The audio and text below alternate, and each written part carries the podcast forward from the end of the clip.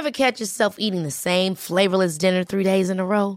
Dreaming of something better? Well, HelloFresh is your guilt-free dream come true, baby. It's me, Kiki Palmer.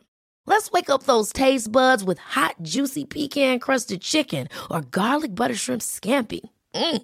Hello Fresh.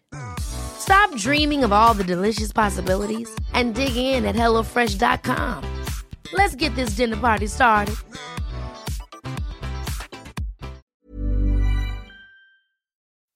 Escuchas, escuchas un podcast de Dixo. Escuchas Nutres, Nutrición y Salud en Dixo. Con Fernanda Alvarado, Sol Sigal y Mariana Camarena. Por Dixo, la productora de podcast más importante en habla hispana.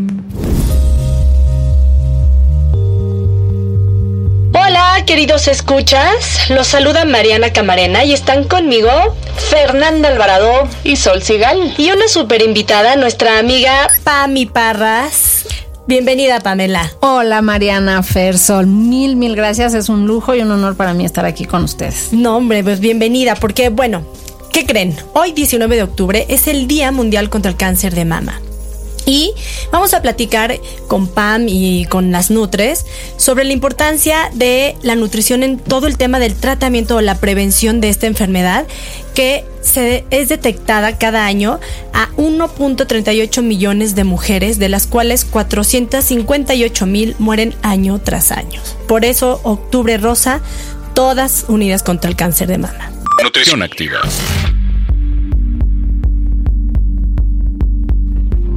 Pues la Organización Panamericana de la Salud estima que para el año 2030 habrá más de 596 mil casos nuevos de cáncer de mama y más de 142 mil 100 muertes en América Latina y el Caribe. Debido a su impacto y como iniciativa de la Organización Mundial de la Salud, cada año alrededor del mundo durante el mes de octubre se realizan eventos cuya finalidad es concientizar e incentivar la autoexploración mamaria y el diagnóstico temprano, motivo por el cual se le conoce como Octubre, mes de la sensibilización sobre el cáncer de mama. El 19 de octubre, hoy es justamente el mero día donde se conmemora el Día Mundial de la Lucha contra el Cáncer de Mama y a nivel internacional se promueve el uso de un listón o lazo rosa, símbolo que alude a este padecimiento y por tal lo representa el apoyo moral hacia quienes lo padecen. También varios organismos gubernamentales y ciudades se iluminan en color rosa con la misma intención. Así que con el propósito de aportar en la comprensión de esta enfermedad, las Nutres, junto con nuestra amiga Pam, haremos nuestro mayor esfuerzo para sensibilizarlos. Además de darles tips de todas eh, a, todas las mujeres que estén en este en esta lucha contra el cáncer de mama, pues para que puedan aminorar los efectos secundarios del tratamiento y que salgan victoriosas, pues vamos a entrarle al tema, ¿no? Sí, así es. Lo que pasa es que, bueno, como dicen por ahí, lo que le pasa a una nos pasa a todas, ¿no? Así es. Y eso es lo que debemos tener siempre presente. Yo no sé si ustedes tengan algún familiar cercano, yo sí. Mi tía murió de cáncer de mama, muy triste historia, que ella quería ver nacer a sus nietas y alcanzó solo a ver a la primera. Las demás pues todavía no llegaban. Sí, es una historia muy triste. Mi prima pues hasta la fecha no la pasa nada bien. Mis abuelos que la tuvieron que enterrar no la pasan nada bien. Entonces, Claro. todos creo que tenemos alguna historia un poco más cercana o no con el cáncer y con el cáncer de mama. No sé tú, Fer. Yo afortunadamente con cáncer de mama no, pero sí con cáncer. Entonces, yo, sí. Yo, mi suegra salió victoriosa. Fíjate. Mi querida Lucre, te mando besos y te admiro Ay, sí, por yo, eso. yo la quiero, a mí me cae muy bien. Yo sí la conozco, Sí, me cae muy es bien. una gran victoriosa y salió libre de este de esta enfermedad. tú, mi Pam. Pues yo en mi familia afortunadamente no de cáncer de mama, hay- hay- hu- ha habido un par de casos de cáncer, pero una muy muy amiga mía sí tuvo un cáncer de mama, salió victoriosa afortunadamente, pero fue un proceso largo, complicado, además ella no vive en México, toda su familia sí, entonces también eh, la distancia en una enfermedad así es fuertísima. Sí, es que además sí hay cura, ¿no? Si lo detectas a tiempo, que es como la gran batalla. Gran parte de las mujeres que son diagnosticadas con cáncer de mama, pues obviamente se sienten tristes, frustradas, con ansiedad, mucha incertidumbre de lo que va a pasar en todo este proceso, desde el diagnóstico, el tratamiento, si van a lograr sobrevivir o no, qué va a pasar con su familia. Yo quiero pensar que algo parecido a lo que tú, Pam, ves con las mujeres que necesitas en el coaching, cuando tú trabajas posparto, Pam es, para los que nos están escuchando, una gran dula posparto. Entonces, ¿por qué no nos cuentas un poco cuál es tu experiencia en esta historia del coaching? Sí, muchas gracias. Pues en realidad sí hay como distintos aspectos, ¿no? Está el físico, que es cosas muy concretas, ¿no? ¿Cómo va a ser el tratamiento? ¿Voy a perder el seno? ¿No lo voy a perder? ¿No? O solo es una extirpación del... Tiene que ver mucho el avance de la enfermedad, los niveles y ahora sabemos también que hay distintos tipos de cáncer. Están los aspectos psicológicos, ¿no? el miedo, la angustia, la incertidumbre, porque muchas veces asociamos, ¿no? Cáncer igual a muerte, ¿no? Entonces ya de ahí nos entra un pánico y una sensación de no hay salida. Y la otra parte está los aspectos eh, personales. Nosotros todas aquí tenemos hijos y obviamente este tipo de noticias se, se reciben de una manera muy diferente cuando tenemos hijos. Efectivamente, se parece mucho a mi trabajo que hago con las mamás de contención emocional, de sí reconocer sus emociones, que las verbalicen. Esta parte es muy importante y después aterrizar a la realidad. ¿Qué sí está pasando? ¿Qué no está pasando? Si el doctor nos está diciendo hay solución, el diagnóstico puede ser eh, bueno, ¿no? Más allá de una operación, tratar de contener esa emoción y no dejar que se desborden, porque es muy posible que eso suceda, ¿no? Y cuando tenemos hijos, pues bueno, cómo hablarlo con ellos, cómo decirles es, es dependerá mucho de la edad, ¿no? De cada quien, si son chiquitos, si son más grandes, entre más grandes, siempre se dan cuenta. Eso es súper importante, ¿no? Pero entre más grandes, pues sí van pidiendo más información, siempre hay que hablar con ellos, decirles qué está pasando, qué va a pasar, sin tampoco dar información de más, ¿no? Claro, claro. Esta parte es importante y se parece mucho a mi trabajo, pues de este, básicamente es un apoyo emocional muy importante y sí la parte física de revisar, en este caso si yo hubo una cirugía, cómo va la cirugía, cómo va la cicatriz, qué te está diciendo el doctor, te duele, no te duele, en fin, ¿no? Las seguir las instrucciones que dicen los doctores. Oye, y eh, a estas mujeres que tuvieron cáncer de mama, salieron victoriosas y no han sido mamás, ¿cómo? Siempre hay un miedo. Siempre va a haber un miedo, ¿no? Que, que no puedan ¿qué va a pasar? embarazarse. ¿Le voy a poder dar de comer a mi bebé? ¿No voy a poder? ¿Qué pasa ahí? Es un tema muy fuerte porque una vez de que superaron el cáncer, es decir, hay como un renacimiento y es una sensación de mucho poder, pero al mismo tiempo de mucha insuficiencia ya en su papel de mamás, ¿no? Puede ser que no les puedan dar de comer, si les extirparon la glándula no hay manera de dar lactancia materna y entonces aquí hay que trabajar la parte de No te iba a preguntar, pero sí se pueden embarazar ese. sí se Sí. pueden embarazar después de determinado tiempo de haber terminado por El completo el tratamiento. Cuando están en quimioterapia, no se, no. Hay quienes sí se embarazan y se recomienda dar por terminado ese embarazo porque muy probablemente el producto este, tenga muchos problemas. claro. Entonces sí se recomienda no embarazarse en el, en el momento del tratamiento y se tiene que esperar, dependiendo del caso, entre uno o dos años después de terminar el tratamiento para buscar embarazarse, ¿no? Una vez que hay quienes lo logran, este, pues viven con el miedo de que regrese, ¿no? De que regrese la enfermedad, de que dejen niños chiquitos, de que les pueda dar, hay incluso ataques de ansiedad de que en el embarazo les pueda dar y bueno, viven con ese miedo porque pues no lo sabemos, todas somos mamás, entonces te crecen los pechos, te crecen, ¿no? Te duelen. Te duelen. Sí, Entonces, claro. ¿cómo reconocer, no? Un síntoma propio del embarazo y un síntoma que se De algo parecía que a no eso que bien. te aterraba, ¿no? Entonces, es estar mucho, estar eh, monitoreando todo el tiempo y también mucha contención emocional. Casi siempre en estas ocasiones se necesita ya apoyo de un psicólogo o incluso de psiquiatra, porque más que un psicólogo se necesita manejar la ansiedad. La Oye, ansiedad. Y habla, digo, tu tema que es la lactancia, es esta parte de la prevención. O sea, ¿tú qué sabes de que dar pecho este, ayuda a que Sí. disminuya el riesgo de cáncer de La mama? lactancia, ma- de, a ver, tener hijos, o sea, un embarazo reduce las probabilidades tanto de cáncer de ovario o de en la matriz como de mama. Dar lactancia materna te las reduce en un 30 o 40% Ah, es y va aumentando, va aumentando en función de la periodicidad de la lactancia, es decir, entre las lactancias más largas tus probabilidades van disminuyendo. O también si tuviste dos, tres hijos y volviste a dar lactancia, va disminuyendo. Este, sí, la verdad es que es un gran, gran beneficio, porque bueno, hay por ahí la teoría de que pues, finalmente esa es su función, alimentar, y que cuando no funciona, o sea, que cuando no, no se le da ese uso, como que se va atrofiando algo, ¿no? Como que si no se usa, se descompone para eso, ¿no? Claro, oye, hablando de la descomposición, yo tengo un tema. la descomposición, sí, de la memoria. Yo te quería preguntar, porque hay un tema, ¿no? Con, con todo el proceso, bueno, de cáncer, lactancia, no sé qué, donde hay cambios en la atención, en la capacidad como de estar atento, de tener memoria, de tener retención. ¿Qué hay de todo eso? Eh, sí, finalmente el cerebro se enfoca, lo que dice la ciencia es que el cerebro se enfoca a lo importante. Ven, por eso que lo más se me olvida. Sea, más. ¿La Sol? sí, que el cerebro se va, se enfoca a lo que, a lo que importa, a lo que hay que resolver, a lo que hay que mantener, ¿no? Entonces, de hecho, digo, no, no tiene que ver con el cáncer, pero hay un estudio reciente que dice que el cerebro de las mujeres, incluso físicamente, cambia. Una parte se hace más grande y una chiquita los dos primeros años de maternidad. Igual, para yo.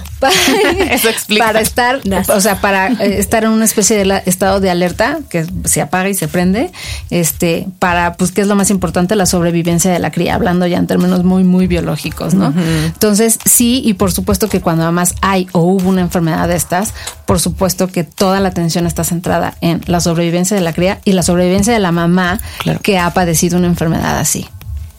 Bueno, pues ahí está. Yo creo que es un tema sensible y este es el objetivo del podcast, sensibilizarlos, ¿no? A todos. Entonces, vamos un poquito a hablar ahora del tema de, nutrición, que es como lo que las nutres podemos aportar en esta lucha contra el cáncer de mama. Y que además es súper importante, tanto en este en el cáncer de mama como en todo lo que tiene que ver con lactancia y con la crianza, o sea, y con la maternidad, más allá de haya lactancia materna o no.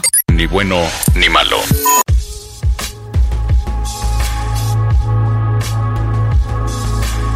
Pues comer los alimentos correctos antes, durante y después del tratamiento contra el cáncer te va a ayudar a sentirte mejor y a mantenerte fuerte. Una dieta sana es vital para que tu organismo funcione de manera óptima y es aún más importante si eres una paciente con cáncer. ¿Estamos de acuerdo todas o no? Sí, 100%. bueno, ¿qué comer antes del tratamiento?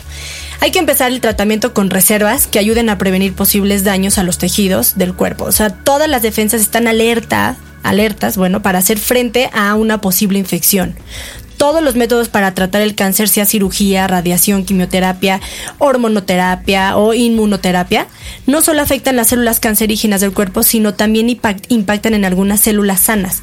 Y ese daño es el que ocasiona los efectos secundarios del tratamiento y el que causa los signos, bueno, más bien los problemas de alimentación ya en el mero tratamiento. Entonces, mi recomendación para el antes de es lleguen nutridas, coman proteínas de alto valor biológico, bajos en grasa. Eh, yo sé que puede haber inapetencia por el miedo y la depresión, incluso eso te puede llevar a la debilidad. Por eso, lo primero es que no descuiden consumir proteínas de alto valor biológico. Sí, como dices tú, ¿no? Llegar muy bien o lo mejor preparada posible físicamente al tratamiento. No son tratamientos sencillos. Y ya durante el tratamiento, pues hay que tratar de mantenerte con estas proteínas, comer la suficiente calidad de, eh, cantidad de calorías si es cierto que hay mucho malestar, entonces si solo aceptas dos o tres alimentos, pues quédate con esos. No es momento de obligarte a otros rollos, ¿no? Ya después estarás en condiciones de hacer cosas diferentes. Quizá vas a necesitar una dieta blanda, no importa. Quizá habrá días de dieta líquida, hay muchos suplementos que te pueden ayudar. Líquidos, el chiste es mantenerte hidratado y lo mejor nutrido posible. Eso también te lo tiene que explicar tu médico. No trates de perder inmediatamente el sobrepeso causado por el tratamiento, porque cuando hay tratamientos con hormonas, quimioterapia, probablemente subes. Mejor enfócate en la calidad de tus alimentos y habrá tiempo después para que vuelvas a tu peso al que tú quieres. Ahorita pues come verduras, frutas, cereales. Aquí no pega la moda de no comer cereales. Lácteos tampoco, por favor, la gente necesita calcio, ¿no? Y comer menos dulces, menos grasas, preparar alimentos servidos al vapor y no comer entre comidas. Oigan, y después es súper importante, bueno, pues acercarse a las vitaminas ya sabemos que la mejor fuente de vitaminas pues va a estar en los alimentos naturales. Vamos a tratar de evitar a medida de lo posible todo lo que son alimentos empaquetados. Bueno, eso después de una quimioterapia o no, eso siempre, eviten los alimentos paquete, pero consuman colores vivos. Por ejemplo, todos los alimentos rojos, naranjas, son ricos en, beta, en betacarotenos también, eh, que son este fuente, por ejemplo, todos los naranjas provitamina A, ¿no? Y la vitamina A es una de las vitaminas indispensables en en este proceso. La vitamina C también está incluida, por ejemplo, en la guayaba. La guayaba es muy rica en vitamina C, naranja, kiwi, fresa, durazno, espinacas. En fin, todos, casi todas las verduras y frutas frescas van a contener vitamina C. La vitamina E también es de las más más importantes, un súper antioxidante. Ese va a estar en qué? Pues principalmente en aceites vegetales, en el germen de trigo, en las legumbres y en todas las semillas, cacahuates, nueces, etcétera. El betacaroteno, como se los estaba diciendo hace ratito, bueno, pues ya saben, zanahoria, jitomate, en fin. Es también súper, súper importante eh, que tomen vitamina D. ¿Por qué? Pues para inhibir el crecimiento de las venas que alimentan los tumores. ¿En dónde está la vitamina D? Hay muy pocas fuentes alimentarias de vitamina D. Yo creo que ahí van a tener que recurrir a una prescripción del nutriólogo, pero, por ejemplo, la yema de huevo es de las pocas fuentes alimentarias de vitamina D. También está en pescados grasos como la sardina, el atún el salmón, la leche fortificada, el yogurt es buena fuente de vitamina D, ¿no? Entonces, bueno, pues ya tienen las recomendaciones de las tres de Nutres. Entre Nutres. Oigan, la quimioterapia puede ocasionar problemas en la boca. Así que particularmente, por ejemplo, en las encías, ¿no? O sea, todas las que nos están escuchando no me dejarán mentir, se sensibilizan. Y si esto les ocurre, lo más eh, recomendable es que consuman alimentos fáciles de masticar. Plátano, sandía, yogur, alguna pasta cocida, gelatina, avena, purés, por ejemplo, un puré de papa, un puré de alguna fruta, y evitar líquidos irritantes como puede ser eh, el jugo de naranja, de limón o de toronja. Y lo mismo aplica, por ejemplo, para el jitomate o alimentos condimentados. Evítenlos. Para contrarrestar, para, para contrarrestar las náuseas, consume alimentos fríos como el yogur, nieve de agua, avena, arroz, fruta en almíbar, líquidos claros como agua de limón o caldo de pollo. Suspendan todo lo que tengan grasas y condimentos. Traten de comer los alimentos a temperatura ambiente, ya que las comidas muy calientes pueden provocar náuseas. Oye, y en caso de diarrea hay que tomar, por supuesto, muchos líquidos porque hay que evitar la deshidratación a toda costa. Hay que comer poco, pero varias veces al día en vez de hacer comidas abundantes. Por ejemplo, plátano, durazno, puré de papa, arroz al vapor, pan blanco. Las frutas en almíbar en esta ocasión sí se valen. Carne blanca como pollo, pescado, pavo, todo eso te ayuda para evitar la, bueno, para más bien recuperarte de una diarrea, ¿no? O que no se complique. Puré de papa porque tiene un alto contenido de sodio y potasio.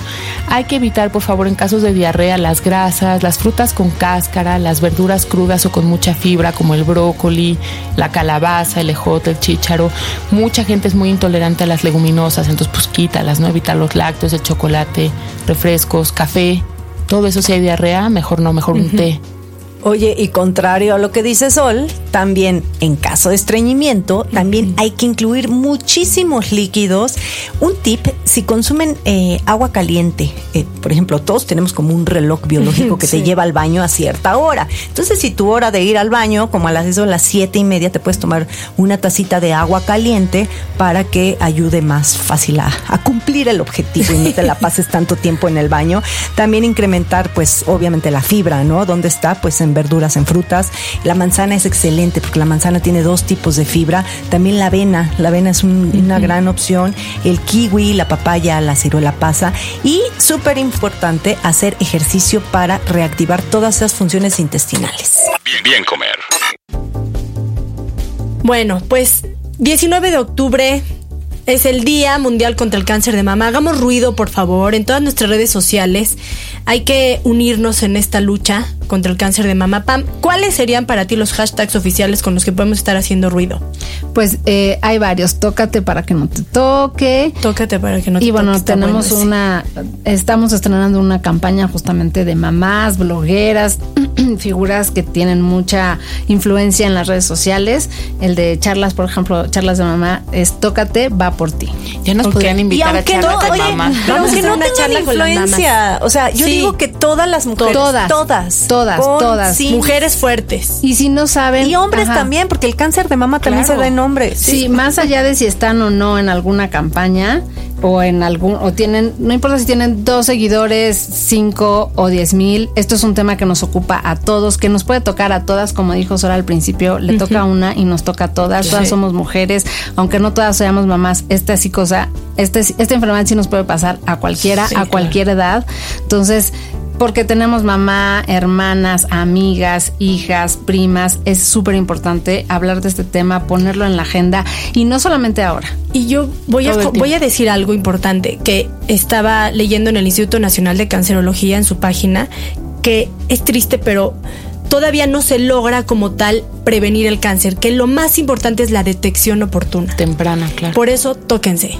O sea, es aquel cáncer que se detectó a tiempo es el que más este, vas a salir victoriosa. Y sabes que además que es un tema de tabú, porque mucha gente lo sabe, pero no se termina de animar. ¿No? Entonces es como una invitación a decir, bueno, no entiendo si hay, si les incomoda que algún médico la cheque, lo tendrán que hacer en algún momento de la vida. Mira, siempre va a haber un ofrecido que te ayude. No, no, lo digo en serio. Lo serio. Háganlo ustedes, háganlo en la regadera, háganlo en la cama, pero tóquense, no pasa, son ustedes, es su cuerpo, es el cuerpo. Enséñenle a sus hijas el autocuidado. Yo que soy mamá de una niña, sí me preocupa, la verdad. A mí también. Sí, eh, el otro hashtag puede ser cada paso es por ti. Ok. Y es muy importante, justamente Sol tocaste una fibra muy sensible. Para mí este tema es muy sensible porque aunque yo de pronto, por mi experiencia, por mis lactancias, puedo sentirme relativamente protegida, tengo dos hijas y realmente es súper importante, uno, que aprendan a conocer su cuerpo y la otra, vencer el miedo. Más allá de la pena, como decía Sol, de que te toque un médico, hay doctoras, hay radiólogas que son las que hacen los estudios, son mujeres las que te hacen las mastografías o, los, o los ultrasonidos. Vencer el miedo. Y si te da mucho miedo ir sola, pídele a alguien que te acompañe. nosotros las acompañamos.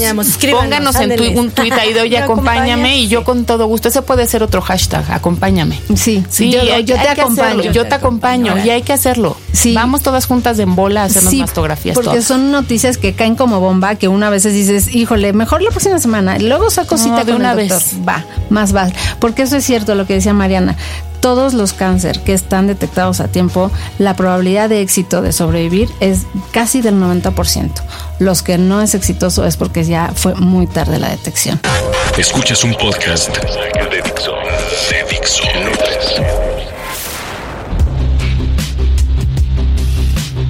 Pues sí, es un tema que da para mucho y tratamos de veras de tocarlo, si no es cada año, a veces más, a veces menos, pero hay que hacerlo. El cáncer es una realidad, no por no tocarse o no por no hacerse una mastografía, no lo tenemos, ¿no? El no verlo no quiere decir que no exista, esta sí es una realidad. Nosotras ya lo saben, somos las tres de Nutres, estamos en los temas que, que nos importan a nosotras y que creemos que les importan a ustedes. En Twitter estamos como arroba NutresTV, en Facebook, ya saben, es NutresTV, todo con letritas, y tenemos esta cuenta de Gmail que recibimos muchos correos, está muy padre. A veces nos tardamos en contestar, pero sí lo hacemos. Y es nutrestv.gmail.com. Yo soy Sol Sigal y yo sí los acompaño a su mastografía si hace falta. En Twitter estoy como arroba Sol Sigal. Yo también, escríbanme arroba Nutrición Activa. Y Pam, de verdad, gracias por acompañarnos y darnos toda esta parte como de sensibilización.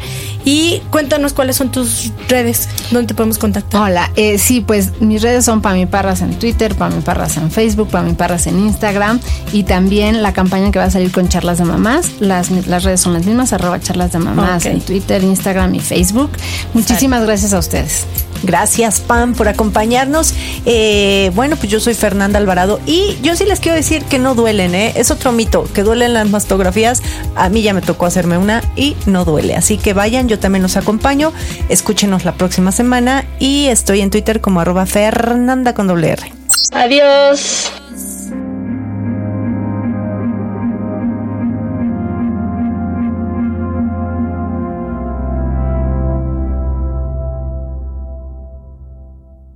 Dixo presentó Nutres. Nutres.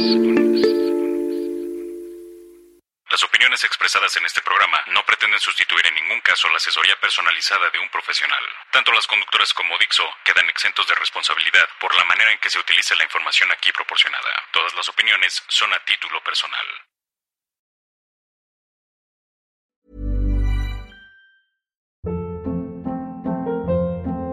Hold up. What was that? Boring. No flavor. That was as bad as those leftovers you ate all week. Kiki Palmer here, and it's time to say hello to something fresh and guilt-free. Hello Fresh. Jazz up dinner with pecan-crusted chicken or garlic butter shrimp scampi. Now that's music to my mouth. Hello Fresh. Let's get this dinner party started. Discover all the delicious possibilities at hellofresh.com.